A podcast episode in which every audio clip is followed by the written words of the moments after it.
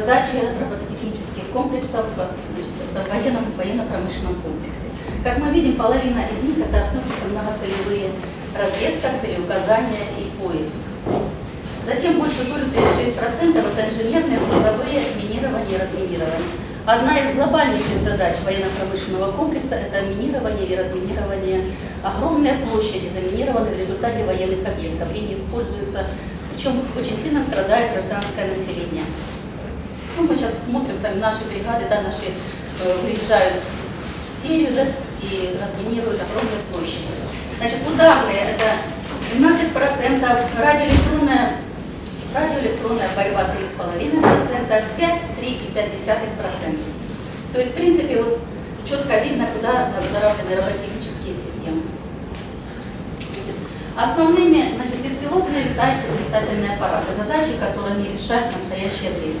Это подавление системы ПВО противника, роевое совместное боевое применение групп беспилотных самолетов по обмену разведывательной информацией, выключение систем ПВО и ПРО страны, нанесение стратегических ударов, ведение воздушной разведки, выдача целеуказаний ударным средством, уничтожение выявленных наземных целей и непосредственно авиационная поддержка сухопутных войск, ведение радиоэлектронной борьбы и радиоэлектронных помех, как самостоятельно, так и совместно с боевыми самолетами и наземными, и трансляция связей команд боевого управления, дозаправка в воздухе пилотируемых летательных аппаратов. Ну, имеется в виду беспилотники. В нашем институте разработана дорожная карта на ближайшие до 28 года направлений исследований. Но первое до 2018 года это создание типового ряда перспективных робототехнических комплексов для опытной войсковой эксплуатации и оснащения видов родов войск России с учетом их потребностей. То есть мы сейчас встречаемся на конференциях с различными родами войск и выясняем, какие у них нужды есть. Да?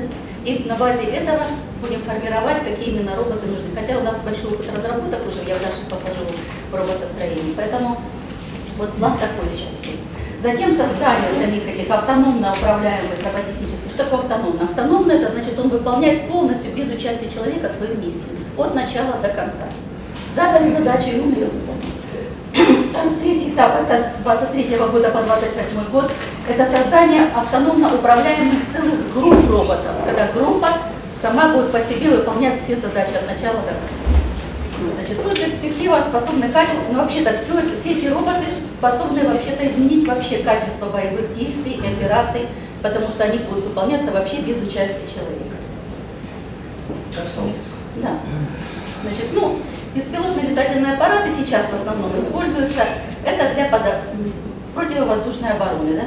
И подавление средств, э, наземных средств. У меня там ролик есть, я дальше покажу противника. Значит, предполагается, например, два самолета вылетают, один тяжелый бомбардировщик, а его сопровождает легкий истребитель маленький. Бомбардировщик выпускает несколько беспилотных аппаратов, 3, 4, 5, например, в зоне там, где еще не работают средства ПВО противника. Эти беспилотные аппараты, а чем отличается беспилотников, не может обнаружить это как птица, он смотрится, да, он очень маленький, он может низко лететь, поэтому его не могут средства ПВО обнаружить. А он может обнаружить средства ПВО. Как только он появляется в зоне, он может передать сигнал на истребитель. Истребитель получает координаты, а если несколько беспилотников, то получают координаты, где находятся средства, ну, средства, которые нужно подавить, и в результате самолет направляет ракеты туда, то есть он вне зоны находится, да, сохраняется самолет, пилот, а беспилотником, если даже пожертвуют каким-то его он не один пример, то ничего страшного. При этом цели подавляются. Ролик покажу, как это работает. Ну вот у меня тут, это уже групповое действие, когда несколько групп беспилотников, их можно тысячу выпустить. И две тысячи, они маленькие, они дешевые, если это запустить в серийное производство, значит, вот здесь показано, как они перестраиваются групповое действие. Причем алгоритм работы тот же, да, с задержкой какой-то запустили, да, они вот, здесь несколько у меня есть роликов, ну я думаю, ролики покажу потом, после доклада, просто как фильм. Это вашего института ролик? Или... Нет, это не наш ролик, это к этому мы идем. Скорее, что нашего института я покажу отдельно, да. То есть к этому... Значит, нами разработано, что нами разработано? Сейчас я вернусь к докладу, потом покажу зарубежный. Значит, что нами разработано? Нами разработано подобие зарубежного США морской охотник, да? Это роботизированный катер, Значит, у нас тоже такой катер есть, я покажу дальше фильм. Значит, ну, наши параметры гораздо лучше, чем у этих 13 катеров. Больше того, наш катер выполнен полностью на отечественном оборудовании. Значит, они запустили 13 катеров, тоже фильм будет показан дальше. И они выполняли миссию без участия человека, окружили вокруг корабля, шли своей заданной траекторией, а потом, когда появился противник, они перестраивались таким образом, чтобы можно было защитить этот корабль. Одно из, одно, одно из следующих направлений – это значит, противокорабельные ракетные комплексы с функцией группового взаимодействия. Значит, одна ракета, несколько ракет, например, 100 ракет вылетают, одна ракета главная, головная идет, она, они все между собой, э, это групповое взаимодействие роботехнических систем, когда одна ракета значит, наводится на цель, а все другие следуют за ней.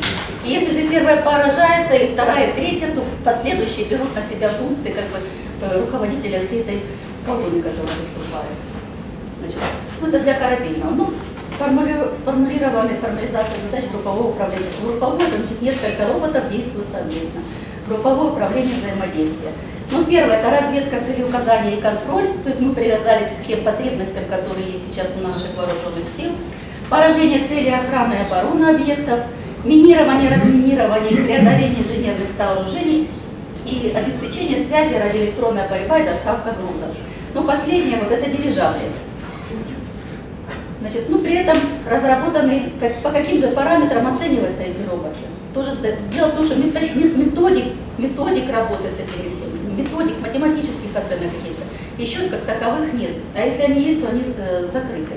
Значит, разработаны, э, разработаны расчеты вероятности выполнения задачи, среднее число уничтоженных объектов, собственные потери, время выполнения задачи и затраченные ресурсы. Вот эти показатели как бы для всех роботов единотипные, и можно их сравнивать между собой по одним и тем же показателям предлагается. Ну а здесь показаны роботы, это зарубежные роботы, да? это вот наземные, э, летательные беспилотные аппараты и вот стратосферные даже дирижабли. Значит, что у нас сделано в нашем университете? За последние 10 лет у нас разработанный вот летательный вертолет, который можно управлять на большом расстоянии, он сам может выполнять заданные функции. Дирижабль стратосферный, я о нем попозже расскажу более подробно. Э, значит, надводный катер, который сам может выполнять свои функции, автономные роботы, подводный, подводное устройство, тут там в виде ракеты, мы там притапливается катер, там ракета там может находиться. Ну и наземная, значит, у нас наземная всевозможные ходовые шасси, которые позволяют перевозить как грузы, так оружие там и прочее. Ну вот, это дирижабль стратосферный был выполнен пять лет назад для китайцев. Китай у нас покупал все, все патенты согласен был купить, все наши программы, все алгоритмы и прочее. Сейчас мы с ними возобновили дружбу, но сейчас они нам предлагают только лишь покупать алгоритмы. Хотя на прошлом заказе мы им поставляли все, даже оборудование вот наше. Значит, все оборудование российское, вот это вычислители, три вычислителя, которые можно использовать наземном, подводном, надводном, все это оборудование, оно универсальное. Ты закладываешь от, от программы, алгоритмы немножко другие, и оно будет работать. Значит, э, это вычислители, это здесь преобразователи. Значит, что же входит в состав этих вообще-то роботов таких автономных? Значит, первое, самое первое, это инерциальная система. Она внутри находится робота, и он отслеживает, сколько шагов внутри самого ни с кем не связывается он. Он утрясает, сколько шагов вправо, сколько шагов метров влево, сколько вверх, сколько вниз, то есть на базе гироскопов, которые там установлены микроконтроллером, позволяет изнутри себя следить, как он идет, куда он идет. То есть ему заложили программу сразу, по программам разработал себе траекторию движения. И уже ни с кем не связывается. Больше того, у них также есть еще и связь со спутниковой связью, с наружной связью, да, ставятся специальные средства связи, которые позволяют управлять и снаружи диспетчеру включаться. Больше того, он может даже, э, идет тройное дублирование, можно сказать, то есть если что-то откажет, включится вторая часть, если вторая часть откажет, включится третья часть. То есть для повышения надежности обеспечено как бы, ну, как бы большое 99% надежности за счет вот дублирования, за счет того, что используется все отечественного производства и с военной приемкой. Как только появляется слово военная приемка, то это удорожание, сразу себе знаете, в 10 раз как минимум. Вот я вам приведу пример. Моторная яхта самая дорогая, что моторная яхта, это тут же катер моторный, да? Моторная яхта самая дорогая в мире, скоростная, стоит 100 миллионов рублей на наши деньги. Вот столько же 100 миллионов рублей посчитали, будет стоить наш вот этот надводный робот, который будет сам себе ну, Э, будет автономно двигаться. Но однако, как только включаемся с этой военной приемкой, нужно поставить пульс военной приемкой, это все испытания надо провести, климатику, механику, это три года испытаний, тряски, вибрации, грибки и всякие требования, какие могут быть предъявлены. Поэтому для, для того, чтобы принять что-то на вооружение Российской Федерации, нам нужно выполнить такой объем работы, например, ну, минимум 3 года, 4 года надо проводить испытания, чтобы что-то, а оно все устаревает уже. То есть вот одна из проблем такая, что я считаю, конечно, какие-то опытные э, образцы, маленькие серии выпускать можно э, без, без вот этих всех испытаний, да? Э, ну, однако сейчас вот требования такие жесткие у нас, в соответствии с ГОСТами, со всеми, со всеми проверками. Значит, стратосферный дирижабль, вы видите его, да? Вот это оборудование с ним. Значит, китайцы мы его поставили, приехали в Китай. Они все сделали по нашим чертежам. Наше оборудование закупили. Стратосферный дирижабль – это самое выгодное сейчас в сотовой связи. Вы видите, там 3%, по-моему, у нас по связи было, да? На самом деле, для Российской Федерации стратосферный дирижабль, он поднимается где-то 20 километров в космос, 20 километров над уровнем Земли. Там нет уже ветра. Там уже все. Там есть еще воздух, шар висит, а ветра уже нет. То есть он не двигается. Подняли его один раз, поставили, и только лишь небольшие, может быть, ну там за 2-3 месяца он сдвинется там на 20 на 10 метров. А он покрывает территорию внизу 750 квадратных километров. Вот мы посчитали, над нашей всей Сибирью, от Урала до самого Дальнего Востока, нам надо повесить 10 дирижаблей. Или над, над Северным там, Ледовитым океаном, да? Повесили 5 дирижаблей. Мы перекрыли всю территорию сотовой связью обеспечиваем. Причем как? Это не, не затратно. Оборудование то же самое, как для... У нас в Москве только тысячи вышек стоит. Можно одну Москву накрыть просто с этим дирижаблем, всю Московскую область и прилегающие территории. То есть перспективы, конечно, огромные. Но почему-то у нас, ну, есть там свои сложности. Есть сложности в питании, да, есть сложности, там можно на трассах подвешивать эти дирижабли, чтобы питание снизу подавать. Есть там еще недостаточно у нас проработано, то, чтобы солнечные батареи, покрыть вообще всю поверхность этого дирижабля солнечной батареей, когда чтобы он заряжался днем, ночью он разряжался. То есть стратосферный дирижабль, это, я так полагаю, вообще будущее нашей связи. Будущее наблюдение всей территории за движением. Чем он лучше спутника? Спутник на расстоянии 400 километров находится. И сигнал до спутника идет 15 минут и обратно. Даже если мы получаем, мы говорим, вот сейчас многие говорят, там, вот используем системы, там, ГЛОНАСС и прочее. Ничего мы не используем. Туда сигнал от нас не приходит. Спутник постоянно излучает просто на Землю. Мы ставим какое-то устройство на Земле, которое принимает его координаты. Все. А со спутником мы связь не держим. Если бы мы держали связь вот так со спутником, потом назад, да, то мы полчаса бы получали бы этот сигнал. А здесь 20 километров, это там, там секунды какие-то идет сигнал, радиосигнал. То есть получается, что это самое выгодное перспективное направление. Уже порядка там 20 дирижаблей висят в мире. Китайцы усиленно работают по этим дирижаблям. Вот сейчас мы с ними продолжаем, решили заказ, они нам предложили только алгоритмы для них разрабатывать. Все что угодно. А какие алгоритмы, сейчас я покажу на следующий слайд. Девушка, вы, наверное, пошутили насчет 15 минут. Потому что скорость света 10 8, а 400 км 4 10 5. 10 минус 3, 1 ну, миллисекунда. Меня, я попробую.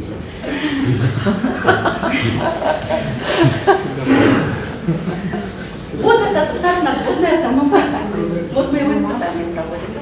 Значит, здесь э, значит, увеличение функций морских. Ну, конечно, я все аэротехнические там параметры не могу рассказать, но скажу, что дальше других он может проплыть, да, прилично.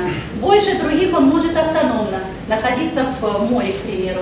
И самое его свойство, что он может при... Нам задали вообще там 4, 6, 8 там, и так далее баллов шторма, чтобы он мог пришвартоваться к кораблю. Вот это самая проблема. Он же разобьется о корабль, да, если он будет пришвартовываться. Больше того, этот катер можно притопить, он может почти на поверхности воды, чтобы его никто не видел.